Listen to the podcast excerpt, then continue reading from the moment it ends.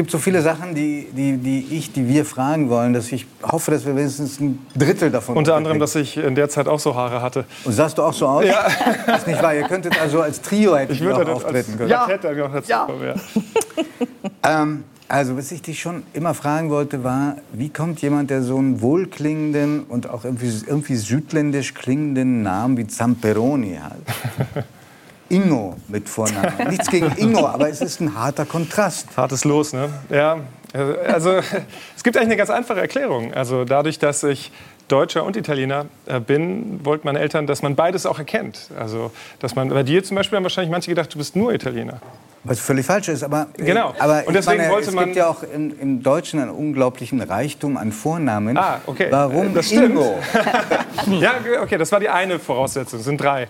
Also äh, ein deutscher Vorname, der mit einem italienischen Namen zusammenkommt, dass man sieht beides. Dann kurz, weil der Nachname lang ist. Okay. Und die dritte wichtigste Voraussetzung, aussprechbar für die italienische Verwandtschaft. Und es gibt ja viele italienische männliche Vornamen, die mit O enden, Marco, Mario.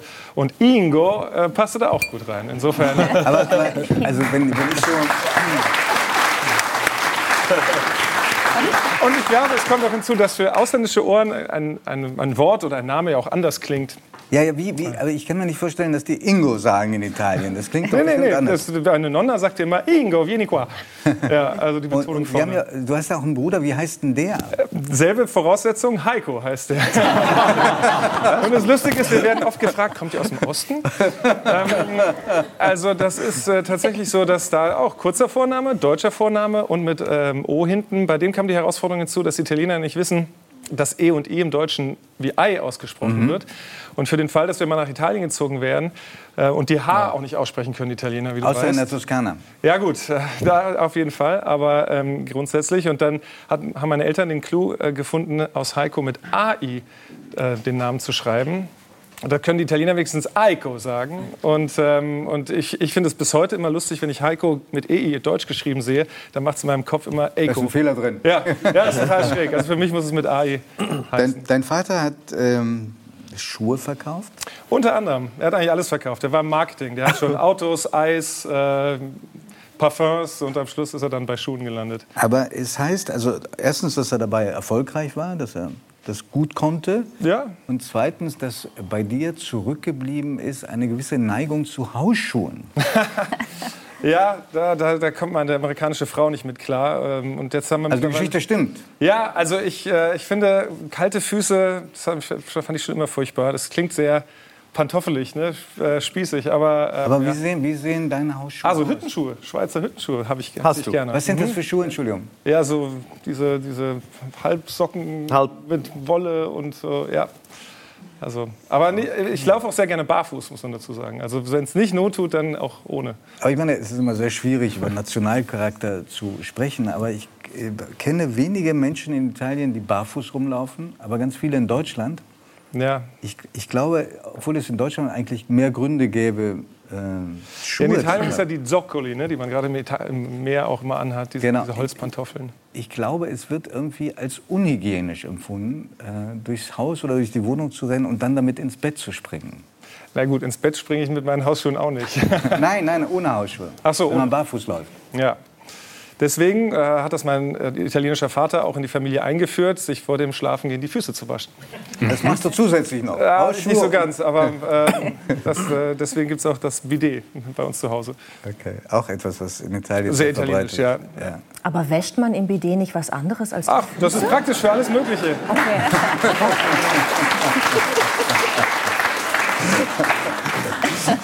Also in meinem Elternhaus. Äh, Kommen wir auf weniger schlüpfrige The- Themen. Äh, Ist es wahr, dass du mal einen Dieb in die, gestellt und in die Flucht geschlagen hast? Ja das, ja, das ist wahr. Es klingt jetzt viel heldenhafter, als es war. Es war ähm, wir haben früher in Hamburg in einem Spüttel im Erdgeschoss gewohnt und im Sommer war die Terrassentür auf zum Garten äh, hin. Und ähm, ich war alleine zu Hause. Die Familie war schon beim Spielplatz um die Ecke und ich bin nur noch zurück, um was zu holen. Äh, und hörte dann so Geräusche. Ich war in der Küche, habe irgendwelche Sachen für die Kids gesucht. Und dann klang das so, die Knaten so, die Dielen, als wäre jemand zurückgekommen. Und dann dachte ich, er ist eins von den Kindern oder meine Frau. Guckst um die Ecke und dann steht da so jemand wildfremdes, der irgendwie, man merkte schon, der suchte irgendwas, äh, die Gelegenheit nutzen wollte und irgendwas mitgenommen hat. Und ähm, hat dann das Handy, das in der Steckdose steckte, einfach so gegriffen. Und damals hatten die Smartphones noch so einen breiten Stecker, der so einen Widerhaken hatte. Also mhm. die kam nicht so leicht raus und hat es einfach rausgerissen und ist abgehauen, als ich sagte, hey, was machst du da? Und der Reflex war, und ich weiß nicht, ähm, was mir da gestört hat, einfach hinterher zu rennen, nach dem Motto, nee, Freundchen, du klaust mir nicht in meinem eigenen Haus mein äh, Smartphone. Und, äh, Bist du hinterher Bin den barfuß dann, ohne Hausschuhe, hinterher und merkte dann allerdings, äh, was ist denn das für eine Idee, was machen wir jetzt? Rennen wir jetzt hier durch die halbe Stadt barfuß, weil das dann irgendwann das Granulat des Bürgersteigs schmerzte. Aber ich habe ihn dann zum Glück einholen können und äh, ihm das äh, aus der Hand gerungen wieder. Und dann standen ein paar Leute auf dem Balkon, die da wahrscheinlich in der Sonne saßen und Tee tranken. Und, und haben applaudiert? Und Yay! Aber es war. Ja, und ich habe den dann auch laufen lassen. Also es war da nicht so. Nicht Was so hat denn deine Frau gesagt? Warst du verrückt oder? Naja, die sieht das aus der amerikanischen Perspektive so ein bisschen. In den USA sind äh, Einbrecher in der Regel potenziell auch bewaffneter als in Deutschland. Und umgekehrt gehen die auch ein hohes Risiko ein. Und umgekehrt auch, das stimmt. Also ich glaube, in, den USA hätte ich das auch nicht gemacht, einfach äh, dem hinterher zu laufen. Ich glaube, da war jetzt auch, das war jetzt harmlos. Aber klar, in den USA, dieses Trespassing-Schild sollte man ernst nehmen, weil dann Leute im Zweifel auch eher erstmal schießen ähm, und, und dann erstmal gucken, wer kommt auf mein Private Property. Du bist unter anderem auch deswegen hier, weil du einen zweiten Teil ähm, eines Dokumentarprojekts äh, jetzt abgedreht hast. Der erste war sehr, sehr erfolgreich. Der hieß äh, Trump, meine US-Familie und ich. Und jetzt ist ähm, das fast gleich geblieben, es ist noch ein weiterer Name dazugekommen, nämlich Trump, Biden, meine US-Familie und ich. Also es ist eine Fortsetzung. Mhm. Du besuchst wieder deine, die Verwandtschaft deiner Frau und guckst, was sich in der Zwischenzeit verändert hat, wo jetzt ein anderer Präsident ist, nämlich Joe Biden. Mhm ich habe mir den Film schon anschauen dürfen, der nächste Woche läuft. Ja. Und ähm, war erstmal wahnsinnig erstaunt, wie äh, nett die Verwandtschaft deiner Mutter ist, obwohl sie, äh, deiner, Entschuldigung, deiner Frau, das nehme ich sofort zurück, äh, wie nett die Verwandtschaft deiner äh, Frau ist, obwohl sie überwiegend republikanisch wählt. Naja, das war so ein bisschen auch das Ziel schon des ersten Films und auch dieses zweiten, äh, dem deutschen Publikum das näher zu bringen, mit dem Ziel, dass sie verstehen, was da passiert, ohne dass sie da jetzt gleich Verständnis haben müssen für. Und, und dass auch republikanische Wähler natürlich nett sind und, und auch wie mein Schwiegervater. Vor allem das Nett an sich ist ja noch kein Wert, ja. Aber ja. sie sind auch überhaupt nicht tump. Also sie argumentieren und so. Vielleicht, guck mal, man sieht hier das wunderschöne Haus. Ähm, der Tante meiner Schwieger Frau in Montana, wunderschön ja, gelegen. Unglaublich auch. schöne Landschaft. Das Haus ja. wirkt auch sehr gemütlich, dann wird gegessen, da wird dann ja, ein bisschen beim noch Fliegenfischen versucht. Und, und das Erstaunliche ist, dein Schwiegervater sagt, also so sinngemäß, ähm, er ist, äh, Trump ist ein narzisstischer Trottel. Idiot. So, über, so übersetzt du es jedenfalls, ja. Trottel. Und, ähm, und warum wählt er ihn dann trotzdem, wenn er ihn so durchschaut? Ja, das war die Zielsetzung, die meine Co-Autorin Birgit Wernke und ich eben auch hatten bei, der, bei dem Projekt, dass man sagt, okay, wir machen uns das in Deutschland oft zu einfach und sagen, ah, hier, hier werden, glaube ich, 99 Prozent der Menschen würden alles, was nicht Trump ist, wählen. Ähm, nicht ganz, 99 sind es nicht. Aber, aber eine große Mehrheit. Und, und ich glaube, es gibt einfach Gründe. Und in einem politischen System, wo es nur A oder B gibt, das zwar Vorteile hat, weil es auf Klarheit ausgerichtet ist, aber eben dann auch keine Alternativen bietet. Du meinst jetzt das Wahlrecht in Amerika? Das Wahlrecht in den USA, das Parteiensystem einfach in den USA. Es gibt keine Möglichkeit, Möglichkeit, wenn mir äh, die eine Partei nicht gefällt, dann gucke ich mal oder ich wähle taktisch, weil ich denke, da könnte eine Koalition entstehen, sondern A oder B. Und wenn, wie mein Schwiegervater, der sagt, ich bin für Steuersenkung und Trump hat die größte Steuersenkungsreform seit Reagan hingekriegt und äh, ich, oder andere Gründe, ich bin für die Neubesetzung der, der Richter im obersten Supreme Court, ähm, dann, dann ist mir das wichtig. Und wenn ich das, was die progressiven Demokraten da wollen, was die Vorstellungen haben von Umverteilung, wenn mir das nicht passt, dann bleibt mir quasi nur dem, äh, republikanisch zu wählen. Und wenn das halt derjenige ist, den die aufs Schild heben, ja, was soll ich da machen, wenn nicht wählen ja keine Alternative ist? Also du sprichst dann ja auch mit, äh, mit demokratischen Freunden aus deiner New Yorker Zeit. Mhm. Was da auffällt und mich auch äh, erschreckt hat, ist, eigentlich ist da überhaupt keine Hoffnung, gar kein Antrieb mehr, mit der anderen Seite zu reden. Jedenfalls nicht mit dem Ziel, dass man die vielleicht für die eigenen Überzeugungen gewinnen könnte. Ja, natürlich gibt es auch noch Wechselwähler in den USA, aber Wenig, ich habe den Eindruck, offenbar. genau, ich habe den Eindruck auch, und das hat sich nochmal im Gegensatz zu vor zwei Jahren nochmal verschärft in gewisser Weise, dass das so zementiert ist und auch von vornherein schon so akzeptiert ist. Die holen wir eh nicht mehr rüber. Wir geben es auf. Und, und dass es jetzt an der Politik in den USA quasi, quasi nur noch darum geht, die eigene Basis zu mobilisieren. Je mehr die eine Seite schafft, Leute zur Wahlurne zu bringen, desto größer die Aussichten auf Erfolg. Und also wirklich ein aufschlussreicher Film. Mhm. Am Montag kann ich nur empfehlen. Im ersten. Ja,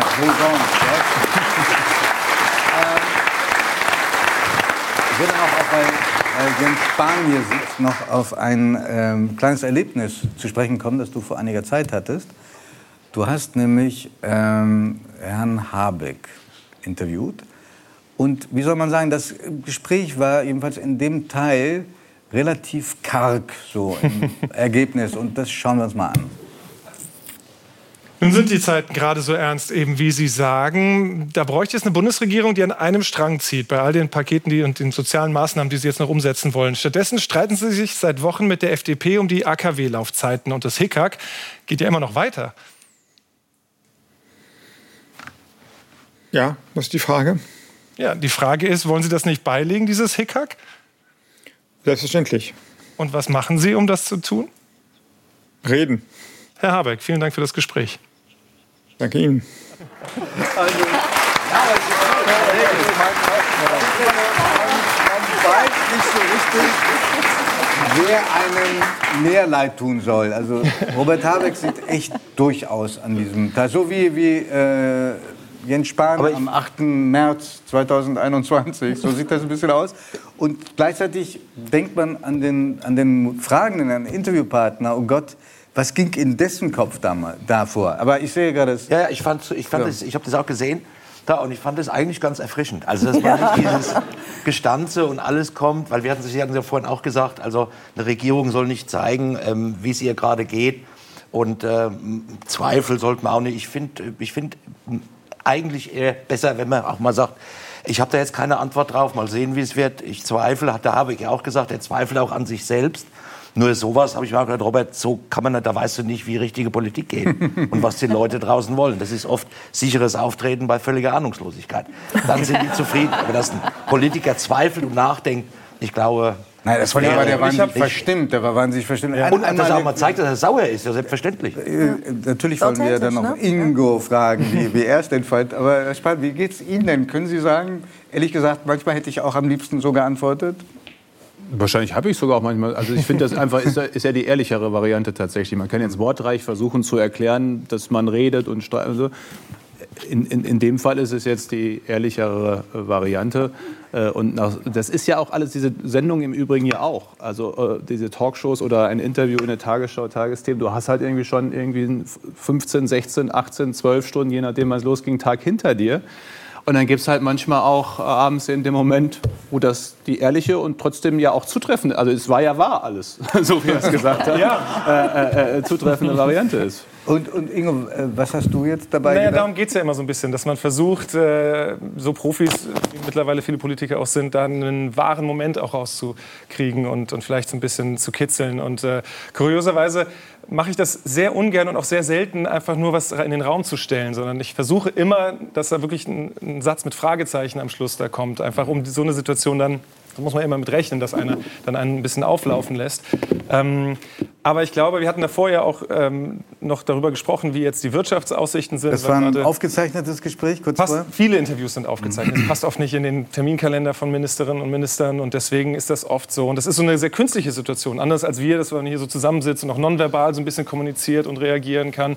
Ähm, guckt man, Sie haben das oft genug, wir haben es auch oft genug, äh, man guckt äh, gehabt äh, in so einen Kasten und man hört es nur übers Ohr. Man hat kaum Zeit vorher noch so kurz zu sprechen wie war denn der Tag so? Und wir überlegen uns natürlich vorher, was sind so die Punkte, worauf wollen wir uns fokussieren. Und, und äh, Robert Habecks Stärke in vielerlei Hinsicht ist natürlich auch dieses, da die Menschen auch teilhaben zu lassen ähm, daran. Und ich glaube, wir haben davor über die schlechten Wirtschaftsaussichten äh, der, für Deutschland, für die Bundesrepublik So als Aufwärmer und dann kam das. Genau, und dann kam, das war klar, da wollte er nicht drüber reden, weil ich glaube, er hat auch gewusst, ja, wir kriegen die Kuh gerade nicht vom Eis. Und dann musste es dieses Machtwort endlich äh, dann geben, um das aber du, also in, der, in, den Antworten wirktest du gelassen. Weiß, wahrscheinlich sah es innerlich anders aus. Du bist ohnehin ein Mensch, der sehr ausgleichend, sehr freundlich, sehr optimistisch, sehr gut gelaunt wird.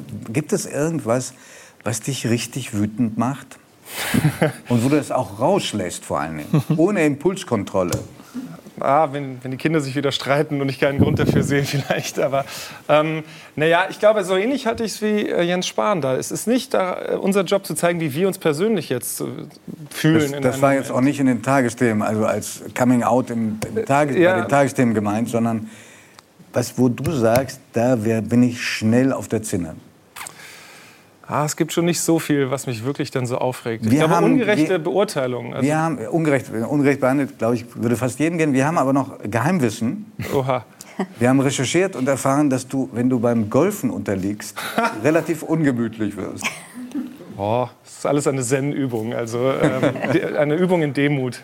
ich kann das aber im Übrigen bestätigen. Wir arbeiten ja viel zusammen. Ingo ist ein super ausgeglichener, eigentlich immer freundlicher, ich streiche das eigentlich, immer freundlicher Kollege, der mit guter Laune ans Werk geht. Also, nicht naja, wirklich. Also, ich glaube, wir haben, wir haben äh, wirklich auch einen sehr privilegierten Job, muss man auch wirklich sagen. Wir, wir, wir, wir haben das Privileg, mit Menschen, die in Entscheidungsschnittstellen sitzen, äh, zu sprechen. Und äh, es ist jeden Tag auch wieder spannend und aufregend. Und, und dann am Ende ist es aber auch nur wieder Fernsehen.